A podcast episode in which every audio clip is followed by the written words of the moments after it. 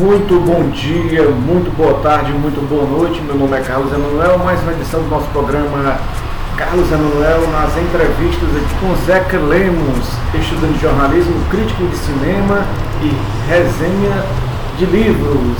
Ele é um cara altamente inteligente, uma perspectiva de mundo muito boa. E nós vamos bater um papo com ele durante aí mais ou menos uma hora e você acompanha aí. E eu agradeço muito a sua audiência. Curte, compartilha, se inscreva aí no nosso podcast e compartilhe mais e mais para chegar a mais e mais pessoas. Muito obrigado a vocês. Um grande abraço. Tchau, tchau.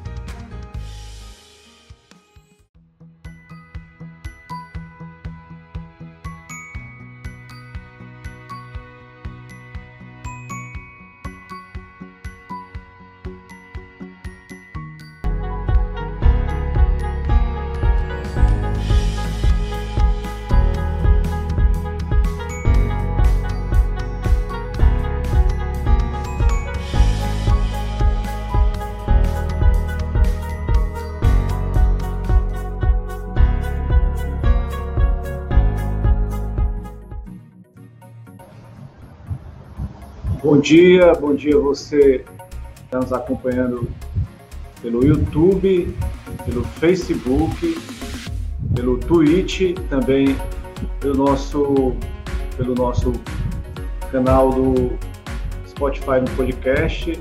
Te agradece aqui a, a, sua, a sua audiência, a sua participação. A gente vai receber aqui um convidado é, muito bacana, né? Que que lida com essa área de,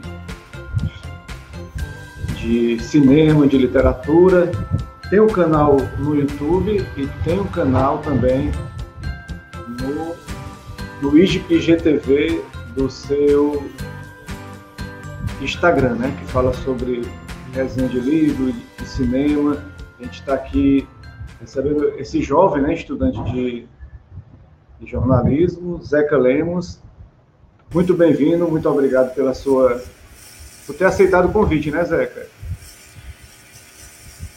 Oi, Carlos, bom dia. Primeiro eu queria agradecer o convite, a oportunidade, o espaço. É sempre bacana, é sempre legal a gente poder falar de cinema, de literatura, porque são temas muito importantes, são temas que eu considero fundamentais para a nossa sociedade, que muitas vezes não são tão valorizados não são tão levados a sério. E você já fez uma excelente apresentação de mim, acredito. É, como você disse, a minha área é o jornalismo, mas eu trabalho diretamente com literatura e com cinema. No caso, eu produzo conteúdo literário para o YouTube, onde eu tenho um canal aqui que leva o meu nome, Deca Lemos, que eu faço resenha de livros, dou dicas de leitura, escrita, enfim. E também trabalho com cinema, trazendo dicas de filmes por meio do meu IGTV, no meu Instagram, né? Então, estou sempre falando sobre esses temas e eu considero eles fundamentais para a gente ter uma sociedade que pense, para a gente ter uma sociedade crítica. Bacana, é, você tem esse canal no YouTube, né, que faz essa resenha dos livros. Eu, eu dei uma olhadazinha, percebi que você tem, fala também é, sobre futebol, né? Teve, eu vi duas resenhas que você fez aí, liderança tranquila, né? Você falou ali do Carlos Ancelotti, pirâmide Sim. invertida, né? Que é um clássico aí do da galera que do jornalismo esportivo. E tem outros também, né? Que você também resenhou lá no, no canal do YouTube, assim. Desses aí que você acredito que, que resenhou, leu alguma coisa também que você mais gostou? E essa temática também do, do futebol, né? Você também se identifica muito? Ah, eu amo futebol. É, como todo bom brasileiro, na minha opinião, o futebol, ele para mim é algo importantíssimo. É algo assim imprescindível na minha vida. Eu teria um desgosto profundo se não existisse futebol no mundo, né? Eu acompanho sempre, eu assisto sempre. Eu gosto muito, sobretudo, de ler sobre, de estudar sobre. E essa questão da literatura é interessante porque muitas vezes o futebol, no meu entender, de uma maneira um tanto equivocada, é visto como um mero lazer, é visto como um mero entretenimento. E eu penso que o futebol tem muitas facetas para além de um mero divertimento da população. O futebol tem uma importância cultural, tem uma importância social, tem uma importância histórica e os personagens dentro do futebol também têm essa função, também esse papel. Interessante, por exemplo, você citou a Pirâmide Invertida, um dos livros sobre futebol que eu fiz dentro, conta toda a história da tática no futebol, né? A evolução dos sistemas, dos esquemas de jogo. E quando a gente para para estudar, para conhecer um pouco, a gente vê que futebol é muito mais que sorte. Futebol é muito mais que acaso, que também existe, claro. Mas em torno do jogo de futebol existe toda uma ciência, é, existe todo um esquema, existe toda uma organização, uma distribuição por trás daquilo. Então, assim, eu considero o futebol um elemento fundamental na sociedade brasileira e como um todo mesmo. Ele é um fator que identifica culturas, é um fator que identifica povos. Ele tem muitas facetas e ele é muito importante em muitos níveis. Eu gosto muito. É, é, com certeza, o esporte ele, ele tem essa, esse poder né, de mexer com o sentimento das pessoas, né? Esse momento que a gente está gravando esse, esse podcast, né, e também essa live, tá tendo a abertura dos Jogos Olímpicos, né? É, Sim. Uns Jogos Olímpicos meio estranho, né? Sem, sem torcida, sem aquela, aquela presença da, da, da torcida mesmo, né? Da, da porque o, o, que, o, o que mexe com o esporte é o torcedor, né? Feito, hoje é mais comercial, tudo é mais, é mais questão do, da, da, publicidade em si, mas se, sem um torcedor ali no, no estádio, perde um pouco assim a alegria. Né? Você gosta um pouco de Olimpíada também, é, Zeca? É, eu gosto muito, eu acho muito legal. E assim, eu acho interessante isso que você fala, porque realmente o futebol, o esporte como um todo, ele tem toda aquela magia, toda aquela energia por causa do público, né? Acredito eu que um fator que faz o jogo de futebol ser mais interessante, é, ser mais atrativo ser assistido seja o público. Qual jogador, quem nunca sonhou em jogar com um estádio lotado? É outra energia, né? É outra atmosfera. E isso se estende para as Olimpíadas também. As Olimpíadas que um evento muito tradicional, é um evento que tem uma importância social muito grande né, para o mundo como um todo. E essa questão da sinergia, da efervescência dos povos, passa muito pelo público passa muito pela multiculturalidade que a gente tem no mundo, né? Isso, querendo ou não, quando não se pode ter a presença do público, por uma razão legítima, que é a questão sanitária, do combate à pandemia, claro, isso acaba entristecendo um pouco quem assiste, né? Isso acaba, digamos, diminuindo um pouco o que é o espetáculo, na minha opinião. É, é verdade. Quem está acompanhando aí pelo, pelo, vendo a imagem, meu fundo aqui é porque eu tenho tento fazer um fundo verde, um fundo virtual, né?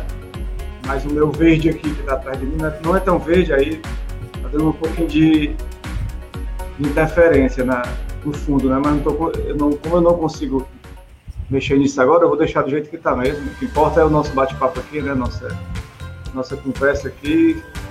E está sendo legal receber vocês, é que eu andei acompanhando algumas coisas suas, né? De algumas entrevistas, alguns bate-papos seus, né? Vendo surgir, assim, você jovem aí no, no, cenário, é sempre bom ter novas pessoas surgindo com boas ideias, com, com reflexão, com pensamento, né? E eu também vi esse, o seu canal no, no IGTV, né? Que você comenta ali sobre filmes. Então, atualmente, a gente está com um leque de muito stream, né? Você deve acompanhar, tem a Amazon Prime, Apple, Apple TV, Netflix, Globoplay, Globoplay, HBO, HBO é, Max, né? Antigamente era HBO Go, agora é HBO Max.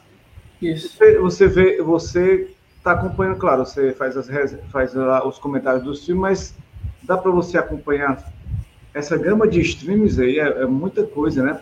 Você tem alguma dica assim? Como é que, como é que você vê esse mundo aí dos, dos streams de filmes e séries? Não, não tem como acompanhar, Carlos. Por mais que a gente queira, por mais que a gente é, se sinta tentado, não tem como acompanhar toda essa gama de streamings. Eu penso o seguinte, o streaming, ao mesmo tempo que ele foi muito positivo no sentido da democratização do acesso ao cinema, muitas pessoas que não moravam em cidades que tinham cinema pudessem assistir os filmes, é, pudessem ter acesso a eles.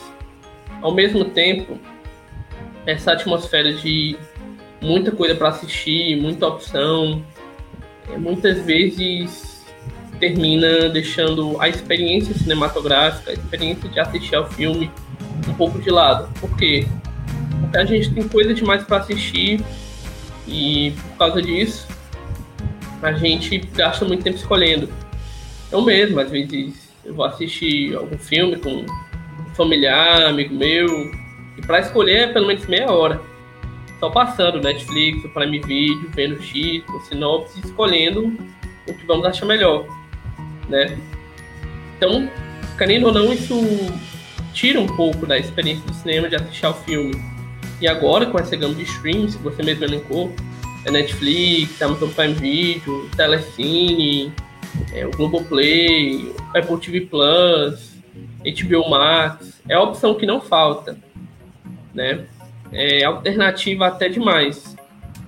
Então não tem como acompanhar. Mas a dica que eu deixo a, a esse respeito é procure selecionar bem. Procure escolher bem, de acordo com o gênero que você gosta, de acordo com o estilo de sua preferência porque se for querer acompanhar tudo, não vai ter como. Eu disse, você vai gastar muito mais tempo escolhendo do que mesmo assistindo, né? E o quadro que eu faço no meu IGTV, no meu Instagram, ele veio justamente disso. É, da vontade de promover uma curadoria, de fazer uma seleção. Porque é tanta coisa para assistir, são tantas opções que muitas vezes as pessoas não sabem por onde começar. E ter alguém trazendo dicas de modo simples, de modo acessível, Ainda ou não, é algo que facilita um pouco isso. Com certeza. Às vezes eu tô, eu tô, eu ligo na Netflix e fico e tem, tem uma sugestão de filmes que, que é colocado pra gente, né? Uhum. E às vezes, às vezes você começa a assistir, às vezes no, na metade você desiste porque você vê que não era aquilo, não era sério que você queria.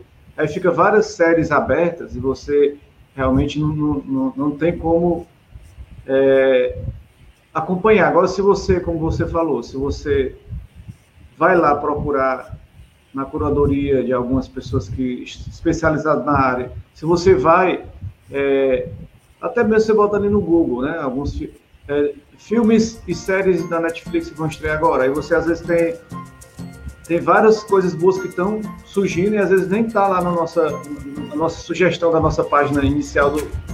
Eu acompanho muitas séries, filmes coreanos, japoneses, é, chilenos, né? Filmes Sim. argentinos que, que não estão lá no card principal do nosso perfil, mas que existe na, naquele, naquele stream, né?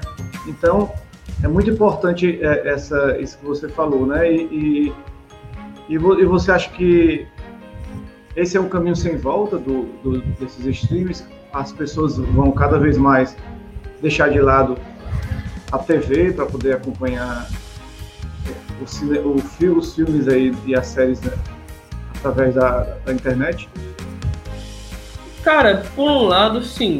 Eu penso que a questão do acesso, do meio, sim.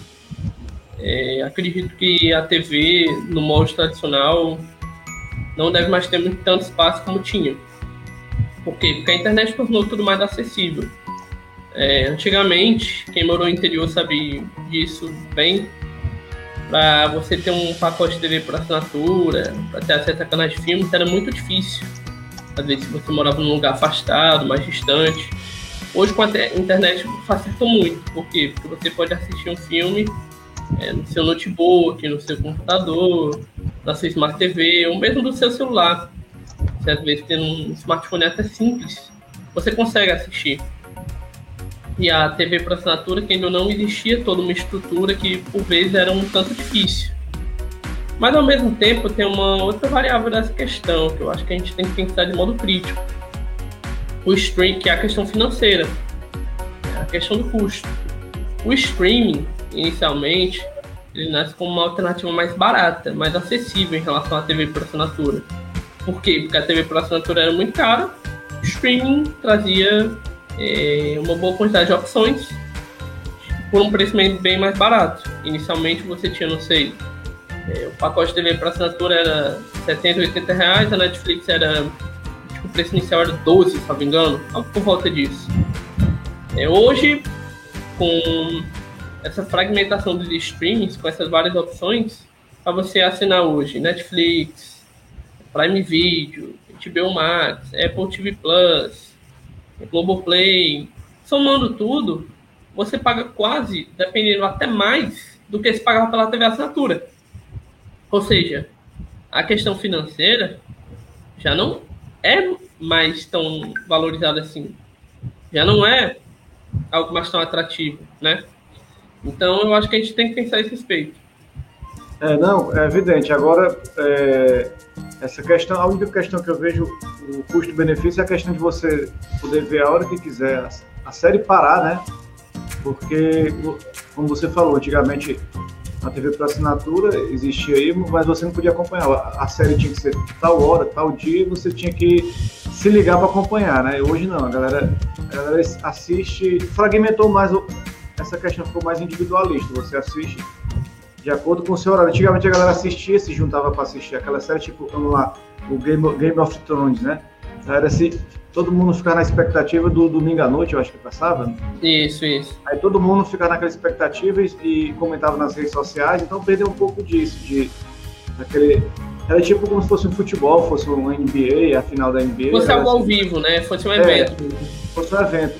Perder um pouco disso, essa questão, mas ao mesmo tempo dá ao, ao assinante o direito de, de ele trabalha num horário, não pode assistir, ele assiste no outro.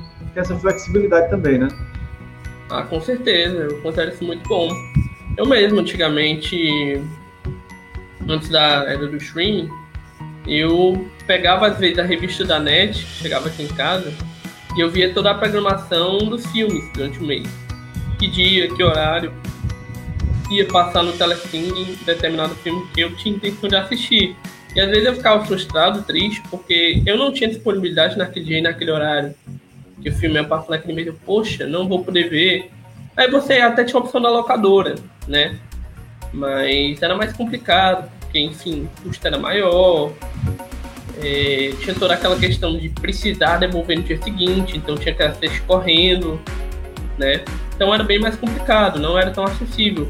O streaming, ele traz essa questão do on demand, né? Sob demanda para o espectador. Então você define seu horário horário que você estiver livre. Se você trabalha de manhã, assiste tarde. Se você trabalha de tarde, assiste eventualmente de noite. Se você não tem tempo nenhum no dia, o horário que você chegar em casa, qualquer uma, duas horas que você tiver disponível, você pode assistir. Isso realmente é muito bom, isso é realmente muito bacana, na minha opinião. É, e, e a, isso automatiza, automatiza mais, né? personaliza mais. Agora também tinha, antigamente tinha aquela questão do charme, né? O charme, aquela coisa mais é, você na locadora, você falou questão da locadora, você ia lá, alugava um filme, tinha que, pegava logo um, um saco, um saco é, uma, uma, bolsa de 10, 15 filmes e passava o final de semana assistindo, né? Então era juntava, juntava a família para assistir, era uma coisa meio bacana. Inclu e, e, sobre isso eu queria até fazer é, essa pergunta a você, porque a Netflix lançou agora um, uma trilogia Ilha, é, Rua do Medo, não sei se você chegou a ver essa trilogia Rua do Medo, ela pegou, ela, ela lançou em três sextas seguidas, né? Então, ela, ela tentou resgatar um pouco aí dos, dos filmes. Não sei se você vai fazer isso, falar sobre isso no seu IGTV depois, sobre, sobre essa trilogia.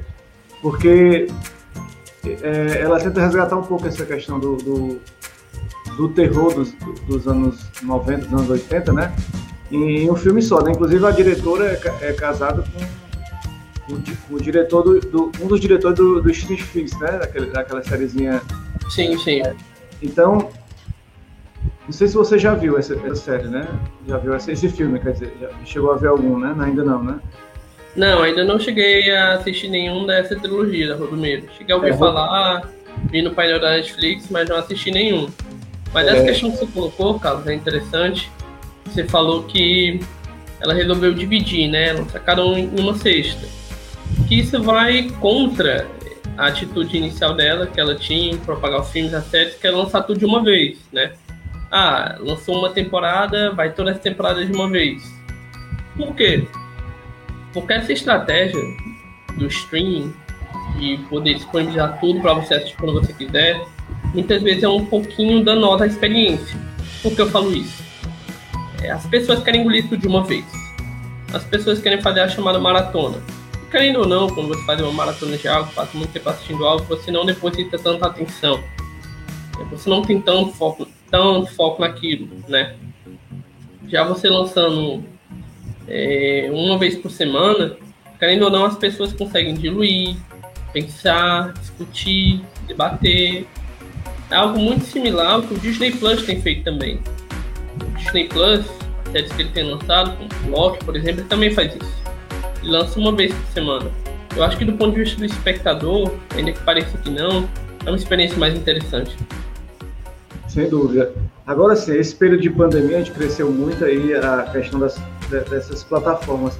Agora o cinema está voltando à normalidade, né? É, você acha que muda alguma coisa com essa volta do cinema? As pessoas passaram tanto tempo aí realmente consumindo o, o cinema em casa, agora vão ter que vão ter que fazer esse processo de voltar aos poucos, assistir os filmes de novo no, cinema tradicional, né? Você acha que muda alguma coisa? Eu penso que nada substitui o cinema, sabe? É, na minha opinião, nada substitui o cinema tradicional, por inúmeros fatores. A questão da experiência, da sala de cinema, de ir a um lugar, assistir um filme, é, ver pessoas, a questão da telona. Para mim é uma experiência totalmente diferente. Assistir no celular, é, no computador, mesmo numa televisão, é outra experiência. Na minha opinião, sem igual. Eu, particularmente, gosto muito de ir ao cinema. Mas do ponto de vista do consumo, eu acho que não muda tanto. Porque, porque boa parte das plataformas viu que, muito provavelmente, as bilheterias de cinema não vão é, mais dar lucro tamanho quando davam antigamente. Não vão mais ser a principal fonte de renda. Antigamente, você, entre o intervalo de um filme que saísse no cinema, para ir para locador, ou mesmo para o streaming depois, era um intervalo muito grande, passavam meses. Hoje é o que? Duas, três semanas depois. Você tem como exemplo a questão do filme da Marvel, né? A Viúva Negra. Só agora. Lançou que tem duas semanas? Pouco, mais ou menos. Algo né? tipo. Duas semanas, eu acho. Lançou tem duas semanas, escreveu, três talvez. E, bom, começo de agosto já vai estar no Disney Plus gratuito. Então, assim, as plataformas, as empresas, as produtoras, os distribuidores estão vendo que hoje o cinema não é mais o carro-chefe, não deve ser mais. Pelo menos não na maioria dos filmes. O carro-chefe é o streaming. Boa parte das pessoas, o público grande está no streaming. O cinema, eu creio que com o tempo ele vai passar a ser algo muito para quem realmente aprecia, para quem realmente gosta, pessoas como eu. Não para o grande público. Sem dúvida, eu acho que isso é, é realmente é um, um, grupo seleto mesmo. Eu ouvi algum comentário sobre isso ontem, sobre essa viúva negra, que foi muito bom, né, galera? Parece que não. Gostaram? Saturou, saturou, saturou o formato da, da Viúva Negra, alguma coisa assim. Eu, vi na, eu tava vendo, passando assim rapidamente o Twitter e alguém tava comentando isso, que saturou muito. E o pessoal já estão faz, fazendo muito filme sobre esse mesmo tema e em sequência como se tivesse já terminado o formato e as pessoas continuando, dando consequência. Você que está acompanhando mais de perto é, do que eu, pode falar melhor, né. É, a, a Viúva Negra, a questão é que, na minha opinião, ela tem uma história muito interessante. Eu, particularmente, gosto muito do personagem dela. E adoro também a atriz que a interpreta, Scarlett Johansson. Acho que é um papel que ela incorpora, que ela faz muito bem. Mas, assim, imagino eu, também ainda não tive a oportunidade de assistir o filme, mas imagino eu que o filme se deu num timing um pouco errado. Isso muito por conta da pandemia, né? Muito por conta da pandemia e também de outras razões, que envolvem a Marvel, razões empresariais mesmo, né? Porque a Viúva Negra já participou de diversos filmes é, da Marvel, Vingadores, é, outros filmes também, ela já esteve, né? De outros super-heróis. Então, para mim, já passou o tempo dela ter o filme solo dela. Acho que é um filme que devia existir, que é importante existir, porque é um personagem muito importante. muito a explorar, mas que fora do time. Então imagino que o tempo que foi lançado, a época, o contexto, interfere muito nisso, nessa questão da saturação do personagem. É isso que eu tava. Esse outro personagem que fala muito também, é uma questão do Loki, né? Loki. É Sim, também. Tem, então, critica, algumas pessoas criticando também. Eu não, vou, eu não posso falar porque eu não vi, né? Então, não sei se você é, pode falar alguma coisa sobre isso também, porque é, um, é uma coisa que vem sendo recorrente de críticas também, né? Não sei se as críticas são válidas ou, ou não, né? É, no caso do Loki eu também não cheguei a assistir na íntegra, vi alguns trechos, alguns comentários, mas não assisti na íntegra, então não me sinto à vontade, me sinto com propriedade para comentar também. Ele é, é tipo, é, é um spin-off, né? É, ele, ele de, de um filme, né? Ele, ele, ele vem de um filme do, do, do Thor, né? Se não, se não me engano, né? Do Thor e também do, do próprio Vingadores também. Os Vingadores, né? É um personagem Isso. que as, as, pessoas tentam é, sempre é, tirar o personagem de algum filme, de alguma série e tentar dar a ele uma vida só uma vida, né? De, além daquele, daquele, daquela série, além daquele filme. Algumas vezes funciona e outras vezes não funciona, né? Nem sempre é, é, é, é fácil, né? Fazer ter essa, essa noção do que, é que vai funcionar, né? Acho que muitas vezes eles vão testando, né? Vão testando. Por isso que é, é ter dinheiro para produzir filmes é bom, né? Que você vai gastando e vai, vai colocando dinheiro em qualquer lugar e, e vai vendo se dá certo ou não. Hollywood tem isso, né? Não é como não, não é como no Brasil, né? Que você tem que dar um tiro certeiro, né? Nas produções cinematográficas, não pode errar aqui, né? Ah, com certeza, principalmente quando a gente trata de filmes que tratam muito com marcas de um apelo muito forte, né? Porque a questão aqui não é nem apenas o fato do filme em si, da série em si, mas sim os personagens, né? Já tem um apelo muito forte por toda a questão da cultura pop, dos quadrinhos, todo um público mais sólido, né? Então, por mais que o filme possa já não ter uma qualidade tão boa, tem um personagem um apelo muito grande. Então, é uma aposta mais segura, falando assim. Agora, é, Zeca, o... falando um pouquinho de, de leitura, né? O número de leitores caiu bastante nos últimos tempos, principalmente entre 2015 e 2019. Isso. Foram uma queda assim, de mais ou menos 4 milhões e meio de, de leitores que caiu, né? Segundo o instituto que eu estava vendo para o livro. Esse, esse é um caminho sem volta também? Ou você acha que é possível reverter isso? Ainda há muita gente lendo ainda. É, falta um incentivo à leitura? O Brasil, isso é, é é mais no Brasil, no mundo todo, essa questão da leitura de livros está diminuindo? Essa questão é, da, do percentual da população que lê, da diminuição do número de leitores, não é uma questão restrita ao Brasil, não é uma questão restrita à nossa sociedade. Por quê? Porque vai muito na esteira das tecnologias. Querendo ou não, é, o livro a leitura é uma atividade que demanda certo tempo, certa concentração de quem exerce. Você precisa parar e se concentrar para ler um livro. Né? Demanda um tempo, demanda um foco. Com certeza. E acontece que hoje com as tecnologias, com o celular, com as redes sociais, com acesso à informação ao tempo todo, é muito difícil as pessoas se concentrarem. Eu mesmo, às vezes, tenho dificuldade de parar e me concentrar no livro. Por quê? Porque é WhatsApp, é Facebook, é Instagram, enfim, muitas coisas.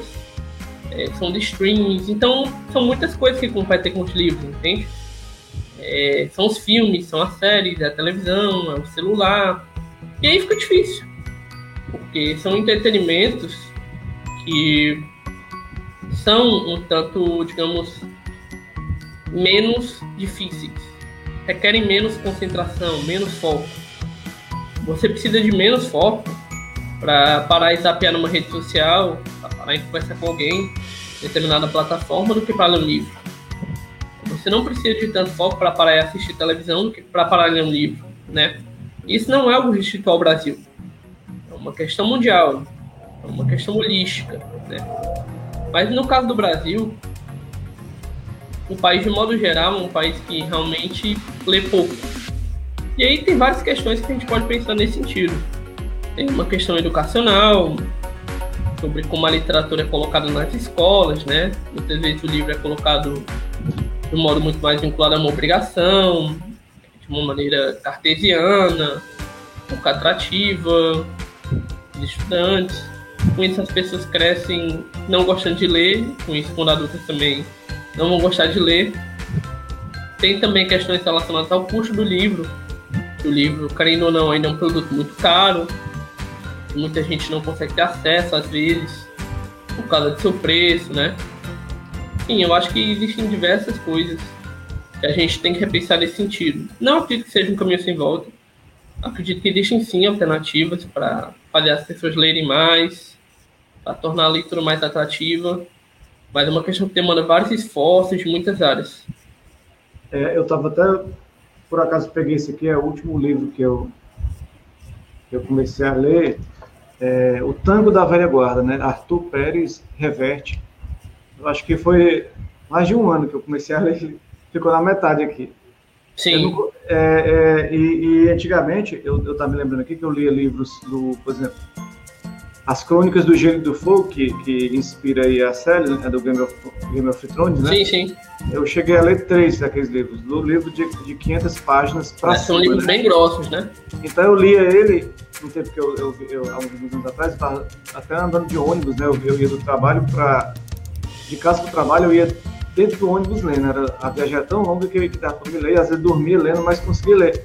Hoje uhum. eu, já, eu, já, eu já não me vejo lendo um livro assim, tão extenso. Até quero, né? Até peguei um livro aqui para me ler esses dias, mas não sei se eu vou conseguir, que é o, o, o Idiota, né? Fyodor Dostoiévski, né? Dostoiévski. Eu, eu, peguei ele para ler, mas a grossura do livro também é grande, né? Então eu, eu não sei se eu vou conseguir, porque até por, pela correria do dia a dia, tanto, tantas coisas para a gente fazer, agora vem as Olimpíadas, aí vem aí tem os streams, tem séries para rever, tem os, a produção do nosso conteúdo também para ajeitar, editar. Então tudo isso ele é, vem nos, nos colocar numa situação que a gente não tem mais perdeu tempo, né? Então tem que ser, vai incentivar a leitura hoje, como é que você acha que se incentiva a leitura no, com tanta concorrência hoje? Cara, existe sim a questão do tempo que você colocou. Claro que existe. Às vezes a gente trabalha muito, é, a gente estuda muito e falta tempo mesmo. Isso é verdade. Mas assim, eu bato numa tecla de morar um pouco insistente. Beleza, ok. Pode faltar tempo. Mas sempre existe algum momento que você tem livre no seu dia. Seja ainda voltando de algum lugar, seja em casa, perto de dormir, seja logo após você acordar, quando você acorda um pouco mais cedo, sempre existe alguma lacuna. Então, para mim, o foco deve ser no tempo livre. Certo? Você tem algum tempo livre, você pode ler nesse tempo livre. Aí você pode falar, ah, Zeca, mas eu tenho pouco tempo livre. É, eu trabalho muito, eu estudo muito, eu tenho pouco tempo livre. Tudo bem, não precisa ser muito tempo. Comece lendo aos poucos. Ninguém nasce, começa a ler, e num dia engole um livro de 500 páginas do nada, não. Isso vem com prática, isso vem com ritmo. Eu costumo dizer que ler livros é como ir à academia. É como praticar algum esporte. O jogador de futebol, ele não começa a carreira e num belo dia está no ápice físico e é um jogador incrível, não. Não. Ele vai ganhando isso com o tempo. Ele vai treinando, ele vai se aprimorando, ele vai se aperfeiçoando até que fica daquele jeito. A leitura é do mesmo jeito. Comece lendo 10 minutos por dia. Nem mais nem menos. 10 minutos por dia. Aí numa semana você leu 10 minutos por dia. Conseguiu? Beleza. Ah, consigo mais. Na semana seguinte lê 20. Conseguiu? Na semana seguinte lê meia hora. Na semana seguinte, você vai ler uma hora por dia. Aí vai chegar um ponto que a leitura vai ser tão prazerosa, que a leitura vai acontecer de maneira tão natural, que você não vai mais precisar estipular metas. Que você vai ler por puro prazer. Você simplesmente vai chegar no seu tempo livre, vai pensar, poxa, quero voltar aquele livro, quero terminar, e você vai pegar e vai ler. Mas uma maneira interessante que eu penso, hoje com tanta concorrência, é isso. Estipular metas reais. Metas que estejam dentro do possível estejam dentro do viável. Começa aos poucos, e vai aumentando. É também a, a, questão da própria leitura do livro. Muita gente hoje está tá, tá, tá lendo o livro na telinha, né? Do, do tablet, do, do, do. Como é o nome daquele aquele leitorzinho de, de livros? Kindle. Kindle, Kindle, né? Do Kindle. Mas a, a, então, muita gente gosta, mas tem uns que já não, não conseguem, né? E também a questão de, de, livros, é a questão de, do preço do livro, que ainda às vezes o preço do livro que você quer, né? Ainda às vezes é muito, Isso. o custo está muito alto, mas tem a dica de sebos, né? Muitos sebos. É, aqui, é, é, próximo mesmo, no centro da cidade, existem uns sebos bacanas ali na 24 de maio, que você chega lá, tem todos os tipos de autores, todos os tipos de. de e por um preço acessível, né? Preço acessível, e você vai olhar lá que dá, dá para você pegar o tema e você pegar, como você falou, pegar um livrozinho. Às vezes o, o livro que seja de, de, do seu gosto, né? De fácil leitura, né? Vezes, Isso, exatamente. Porque tem, tem livro que você tenta mergulhar e não consegue se identificar. Então você vai perder realmente o tempo. Tem que buscar um livro que você gosta. Né? Agora, é, Ezeca, como é que falar um pouco de você, assim, como é que surgiu essa paixão agora, né, pelo jornalismo? É, veio, veio de você mesmo? Foi algum incentivo de algum parente, algum familiar? Foi um gosto seu mesmo que surgiu agora fazer jornalismo? É assim, Carlos, eu costumo dizer que a paixão pelo jornalismo, o gosto por essa área veio muito uma característica minha mesmo, foi a da comunicação. Sempre fui uma pessoa muito comunicativa. Sempre gostei muito de falar, de socializar, de fazer amizades. E o jornalismo, eu acho que é a área em base disso, né? Tanto que muitos cursos se chamam comunicação social com habilitação em jornalismo, né? Então veio muito disso, de querer me comunicar, de querer me expressar. E aí, claro que em determinadas áreas você tem uma preferência maior. No meu caso, eu tenho um apreço maior pela área do esportivo, gostar muito de futebol, gostar muito de acompanhar esporte, também pela área do cultural, por gostar bastante de cinema, de literatura. Mas essa paixão por jornalismo é muito disso mesmo, vontade de comunicar, vontade de falar, de expressar. É interessante porque Vou contar aqui uma história que é até um pouco engraçada. É, a primeira vez que eu pensei em fazer jornalismo foi quando eu tinha por volta de 9, 10 anos. O que acontece? Eu sempre acompanho futebol. Sempre gostei muito.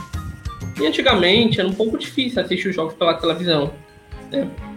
A gente não tinha internet, não tinha, não tinha alternativas no meu virtual. A internet não tão acessível, no caso, tão fácil, no smartphone, comunicação móvel. Então era meio difícil acompanhar o jogo. E muitos jogos não passavam na TV. Né?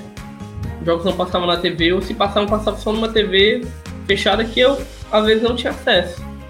Então, o único meio que eu tinha para assistir aos jogos era o rádio.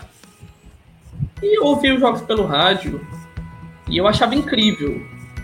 Eu achava fantástico o modo como os locutores narravam os lances e aquilo se transformava em uma história na minha cabeça a partir da narração deles, eu começava a imaginar todo um jogo que estava ocorrendo, começava a imaginar aquele lance na minha cabeça. É uma experiência muito interessante para quem gosta de rádio, para quem já ouviu, né? Até trabalha com radialismo esportivo, né? Essa questão da experiência sensorial da construção da imagem. Eu gostava muito e pensava, poxa, é, já pensou fazer isso um dia? Já pensou eu ser o arquiteto da imagem de outras pessoas, de outros ouvintes? E nasceu disso. Inicialmente eu queria ser locutor esportivo. Ali no Coach 9, 10 anos. Mas ali com o passar do tempo eu comecei a gostar de escrever, é, eu comecei a gostar de me informar, adquirir outros interesses. Aí todos eles foram importantes em maior ou menor grau para escolher jornalismo. Eu vi, eu vi que até você fazendo comentário lá no seu, no seu YouTube com o cabelo de Fortaleza, né? Sim. Tricolor de Aço, que está na Série A fazendo muito bem o papel. Eu sou, eu sou Ceará, né? Eu sou de Parangabuçu, mas eu fico muito feliz com o sucesso do nosso futebol cearense. Não só do, do Ceará, como do Fortaleza, principalmente Fortaleza agora, que está muito bem. A gente tem um canal também, eu também trabalho com, eu tenho um canal Bola no Rádio, é, tá, tá, lá no Instagram, né, nosso, você pode ir lá, arroba Bola no Rádio, também tem no YouTube, a gente tem um programa semanal, inclusive sabendo que o Zeca fala de futebol, convidar ele depois para ele também dar uma passadinha Estou lá no disponível. nosso canal, para ele falar um pouquinho sobre futebol. A gente vai marcar aí uma, uma data para ele aparecer lá. lá. na nossa bancada para a gente comentar sobre futebol, porque isso é, é, é, o que mexe com a gente também. Você falou da, dessa questão do rádio, também fui muito alimentado pelo radinho de pilha, né? Antiga, hoje, é, hoje é fácil, você bota na internet, tem rádio até do, da Ásia, do, lá do, da, da Rússia, do Japão. Às vezes eu estou escutando, eu escutando rádio lá dos, dos Estados Unidos e Los Angeles, vários locais, estou escutando na Argentina, em Cuba, é, Londres, você escuta pela internet, né? Mas antigamente não, não, a gente escutava o radinho daqui, né? Rádio Assunção, Rádio Verdes Mares. Exatamente, exatamente. É, o Gomes Farias, quem é mais torcedor do Ceará, o Júlio Salles, quem é mais Júlio Salles, grande. É, Narrador da minha infância. É, da Assunção. Paraense, né? Que inclusive a gente marcou uma entrevista, ele, ele não pôde, ele estava até adoentado. vamos tentar remarcar essa entrevista com o Júlio Salles, grande Júlio Salles grande narrador. São, são os dois ícones aqui, né? Júlio Salles e Gomes Soares, né? Para quem torce Ceará e Fortaleza, essa rivalidade. Inclusive tem clássico rei agora, dia 1 de agosto. Mas essa questão do, do, do radinho é, é, é, é, mesmo a questão da memória mesmo, afetiva. Eu era pequeno, eu tinha aquele estrelão, jogava tá jogando em casa, o jogo de botão, né? Não sei se você chegou a jogar sim, isso. Sim, sim. A minha infância fez muito parte da minha infância, né? Jogar bola na rua, jogar de travinha, essas coisas de, de bacanas da, nossa infância. E o futebol vem muito, realmente foi, uma das coisas também que me incentivou aí para o jornalismo, foi o, foi o futebol, né? Apesar de eu uhum. gostar também do, do, jornalismo policial, mas não tenho coragem de ir, né? Porque é uma área, tem, tem uns amigos meus que são do jornalismo policial, é o Denis Barbosa e a Amanda Abdala, né? Estão lá na, fazendo os programas policiais aí, a gente, vocês que acompanham devem ver eles lá no, sendo repórteres, né? É uma área muito é, intrigante, né? Mas eu não tenho muita coragem nessa área, não. Mas esporte é, é, é legal, assim, né? Agora, sim, com a internet, né, é, Zeca, as redes sociais aí vieram como espaço de criação de conteúdo. Inclusive aqui a gente está criando conteúdo, né? Está fazendo isso. O papel do jornalismo tradicional, você acha que diminui ou é ressignificado? Porque a gente está aqui, aqui fazendo por conta própria esse trabalho, sem uma emissora oficial por trás. Estamos aqui se comunicando por Facebook, Twitter, é, YouTube, por podcast, e, as, e a gente está produzindo é, por conta própria, mas os veículos tradicionais estão lá, continuam produzindo. Com a internet, essa criação de conteúdo pela internet, muda alguma coisa no jornalismo, no jornalismo em si? Não diminui, na minha opinião, Carlos, não diminui o jornalismo tradicional ele continua muito importante, mas ele é ressignificado, sobretudo. Por quê? Porque ele tem que se inventar, naturalmente, né? Voltando para a questão do futebol, do jornalismo esportivo, eu lembro que há 11, 12 anos, ainda antes desse boom das redes sociais, da comunicação móvel, eu me informava sobre o meu time, sobre o Fortaleza, o meu da televisão. O meu veículo de informação, o meio pelo qual eu obtinha as notícias do Fortaleza eram os programas televisivos ali do meio-dia. E eu via as notícias, eu só ia ter notícia no dia seguinte. Então, assim, ele era um propagador de informação, ele era o detentor da informação. Porque se não fosse ele, se não fosse o jornalismo tradicional, eu não teria acesso àquela informação, né? Já hoje eu não preciso mais para me informar da televisão, do rádio, da mídia tradicional. É porque eu tenho as redes sociais em que as informações chegam no mesmo segundo, né? Ao mesmo tempo, a gente fica refletindo. Ok, a gente tem as redes sociais, informações chegam a cada segundo. Mas será que todo mundo que produz esse conteúdo por esses meios é confiável? Será que todo mundo que produz esses conteúdos é, nesses portais, nessas alternativas, tem credibilidade? Será que todas as pessoas são profissionais? Muitas vezes não. Muitas vezes a informação é passada de modo pouco responsável, muitas vezes a informação é passada de modo inverídico, muitas vezes é apenas um boato que é tomado como verdade. E o jornalismo tradicional, a mídia tradicional, ela existe nesse contexto justamente para tornar as coisas sérias, para trazer credibilidade e para afirmar com respaldo daquilo. Eu, por exemplo, eu me informo pelas redes sociais, mas se uma pessoa desconhecida que eu nunca vi, eu vi poucas vezes posta uma informação, eu vou procurar checar. Eu não vou olhar e acreditar naquilo que está falando. Eu vou procurar se saiu no Globo Esporte, no Diário Nordeste, no Povo, enfim. Agora, se um desses veículos da mídia tradicional posta, publica, aí eu fico, opa, a chance de ser verdadeira é muito maior.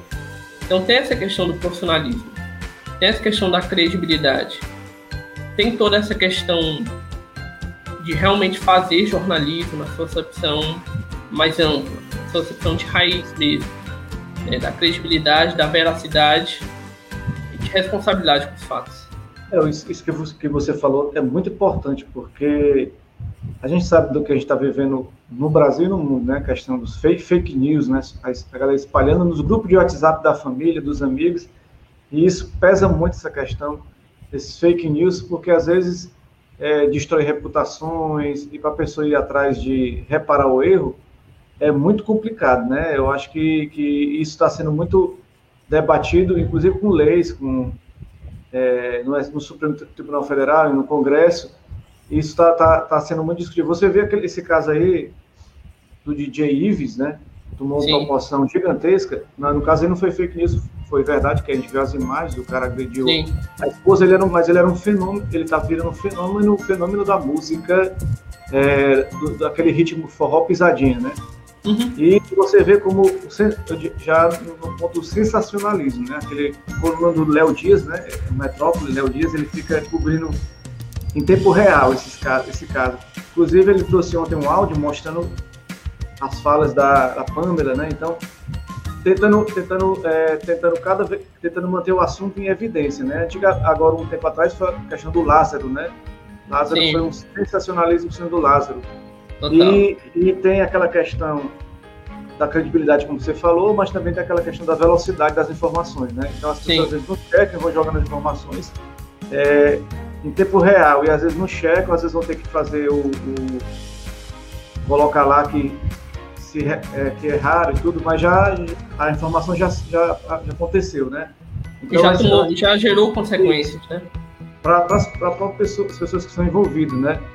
É, é, hoje com as redes sociais, você falou, você acompanha as redes sociais, eu também acompanho muito o Twitter, né? O Twitter para mim é uma fonte de informação muito número um. Mas eu, eu, ao mesmo tempo eu vejo que está se tornando isso uma bolha e um tribunal, né? Um tribunal, tribunal que as pessoas elas julgam, cancelam e, e reabilitam as pessoas em todas em conjunto, né? Parece que é todo mundo atira uma, uma seta. Vamos mirar nessa pessoa, vamos cancelar como é que você vê também essa questão? É algo problemático, né? A questão do cancelamento, do linchamento virtual é sempre algo problemático.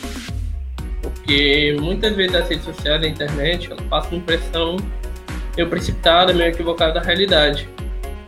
Que você cancelando uma pessoa, você boicotando, é, você instalando nas redes sociais, isso vai ter uma consequência na vida prática. Muitas vezes não é o caso. Né? E muitas vezes isso se dá realmente bem nessa história das fake news, das notícias por vezes falsas, pouco confiáveis, de maneira até injusta com algumas pessoas, né?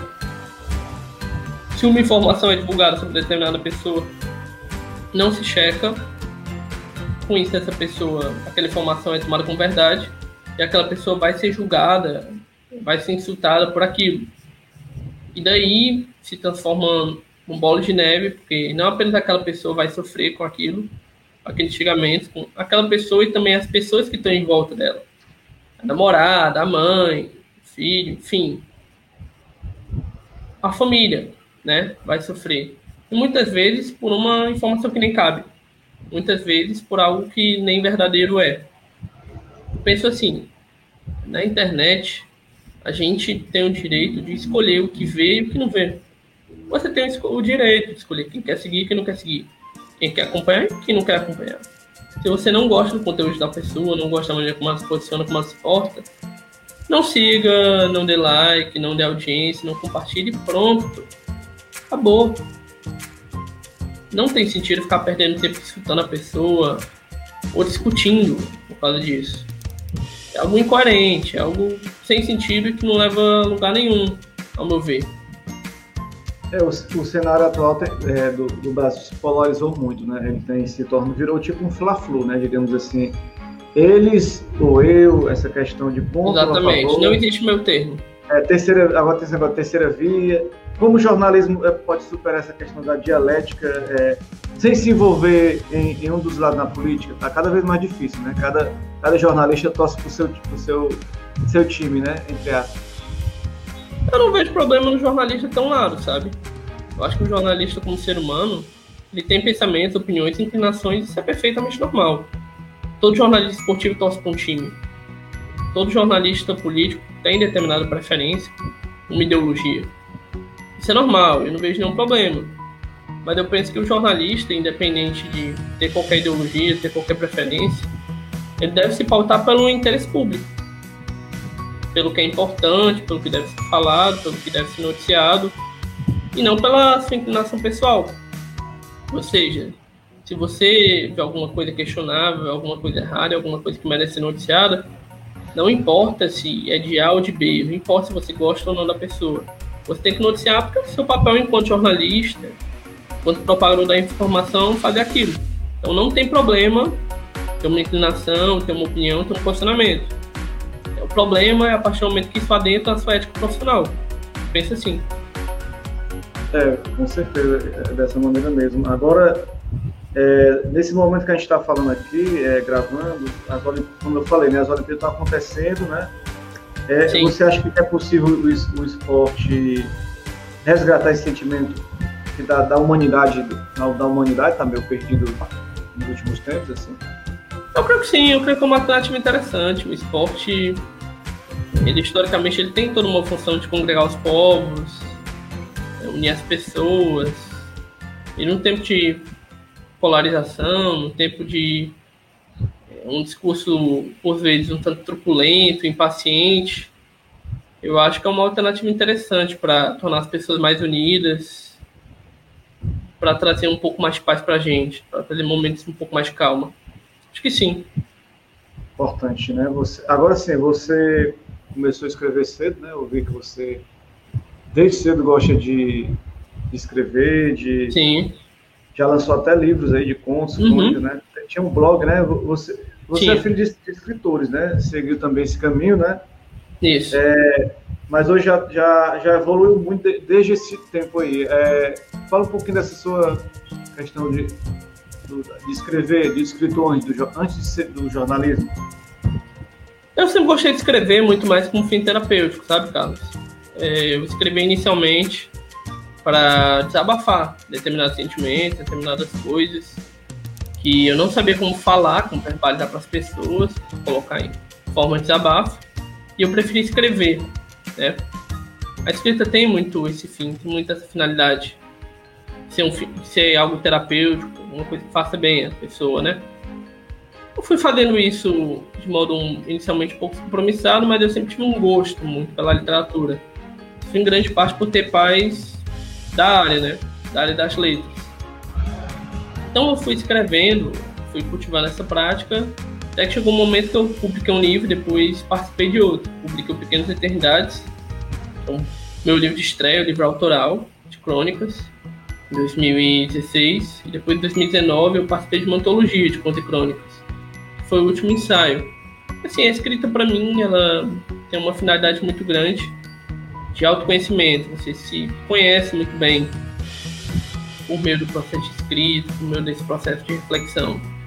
É, você tem uma outra percepção de mundo e de si mesmo nesse processo. E aí também tem a questão da leitura vinculada a isso. O bom escritor, ele vem sempre do bom leitor.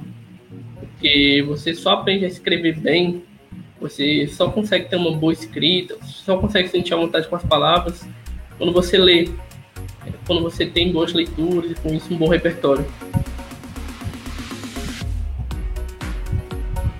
É, é verdade. Agora, é, assim, inspiração, relação de inspiração que que você tem de grandes autores assim que você já leu, que você gosta? Cara, tem muitos, né? Tem muitos que a gente pode colocar é, mais vinculado para essa parte da crônica, mais jornalística. Tem o Luiz Fernando Veríssimo, um crônico muito bem-humorado, excelente. Tem o Fabrício Carpinejar, tem a Marta Medeiros. Quando a gente pensa mais no gênero do romance, também é um gênero curto. Você tem o Milton Atum, que na minha opinião é um dos maiores escritores brasileiros vivos hoje, o autor amazonense, excelente. É, quando vai para literatura estrangeira, você tem uma gama também muito grande. Tem o próprio Dostoiévski, literatura russa também, né? É, partindo mais pro lado da poesia, tem o Fernando Pessoa, português, né? Então, assim, um repertório muito grande. Uma gama de inspirações enorme. Mas a inspiração, ela não se centra em auto A ou auto B, principalmente. Ela se centra muito mais de modo espontâneo. É o que eu leio, é o que eu penso, é o que eu vejo. Surge, e daí nasce uma história, nasce uma narrativa. E planejamentos assim, Zeca, você tem algum planejamento? Quais os planos para o futuro, né? Que você, como é que você se vê no futuro? Quais os seus ideais aí daqui para frente, a sua visão? Que você, como é que você se vê, né, daqui para frente? Ah, eu quero continuar produzindo conteúdo na internet, né? Continuar produzindo conteúdo sobre literatura, sobre cinema, fazendo novos contatos, vivendo novas experiências, conhecendo novos lugares, estudando cada vez mais.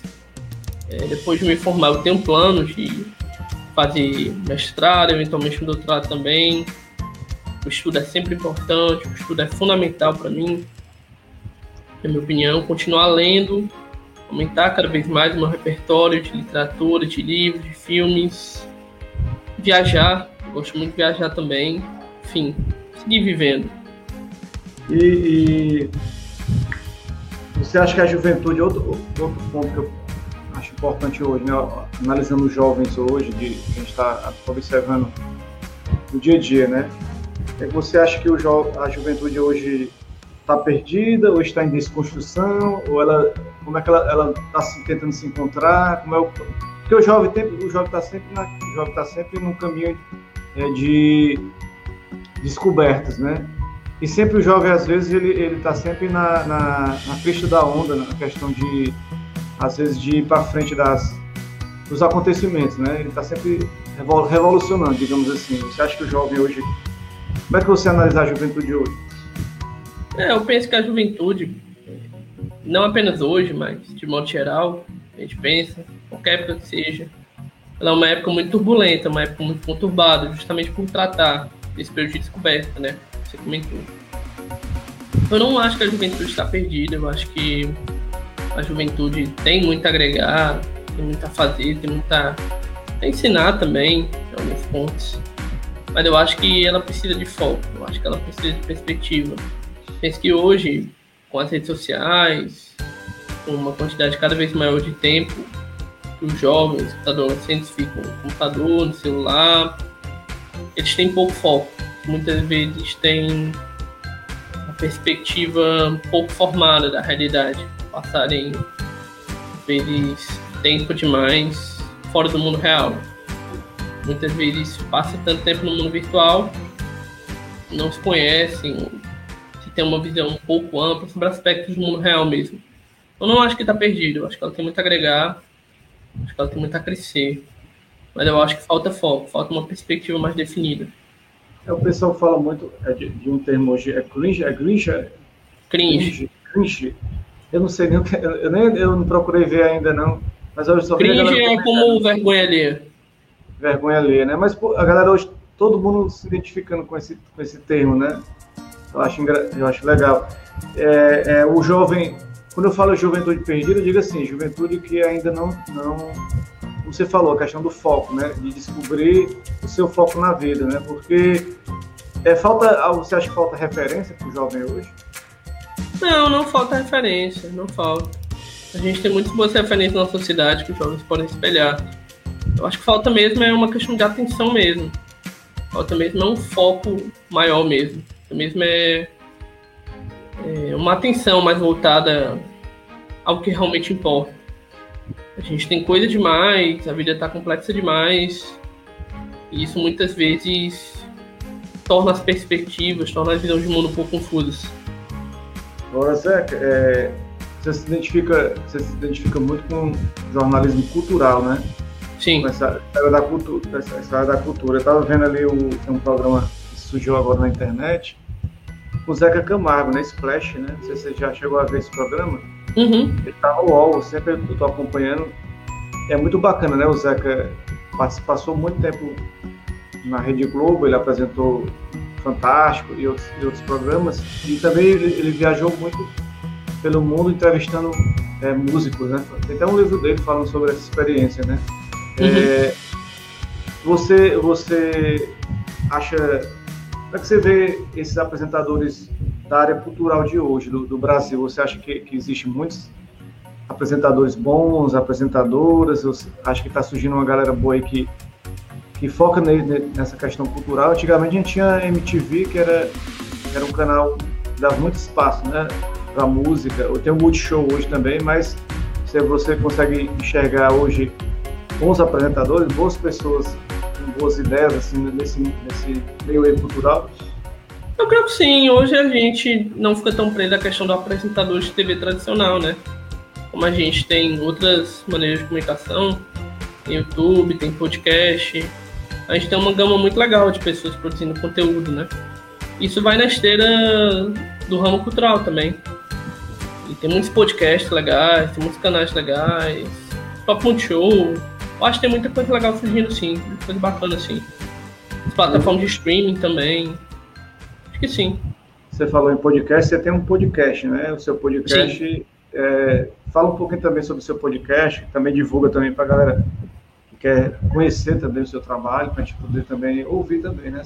Seu podcast sim, também, sim. se atualizar aí da, do cinema, do, da questão da, dos livros, né? Pronto, vou aproveitar e divulgar logo tudo. E ainda esteja a pergunta. É, eu estou no YouTube, meu canal do YouTube, que eu trago resenhas de livros, dicas de leituras, de escrita. Leva meu nome, Zeca Lemos. Ele tem um URL personalizado, então é fácil de achar youtube.com.br decalemos, no caso meu podcast. É, é um conteúdo em áudio em que eu replico com algumas poucas adaptações as resenhas de livros que eu faço no meu canal. Né? O podcast está disponível em todas as plataformas, Spotify, Deezer, Apple Podcasts, qualquer plataforma que você usar, você vai encontrar, quanto tudo. O podcast chama Resenhas com Zeca Lemos. E também no Instagram, também meu conteúdo sobre cinema, minhas dicas de filmes e outros conteúdos também, eventualmente. Arroba Zecalemos98. Valeu!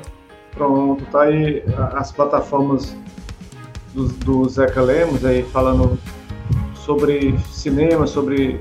Isso. Sobre, sobre livros, sobre, sobre tudo aí nessa área aí cultural.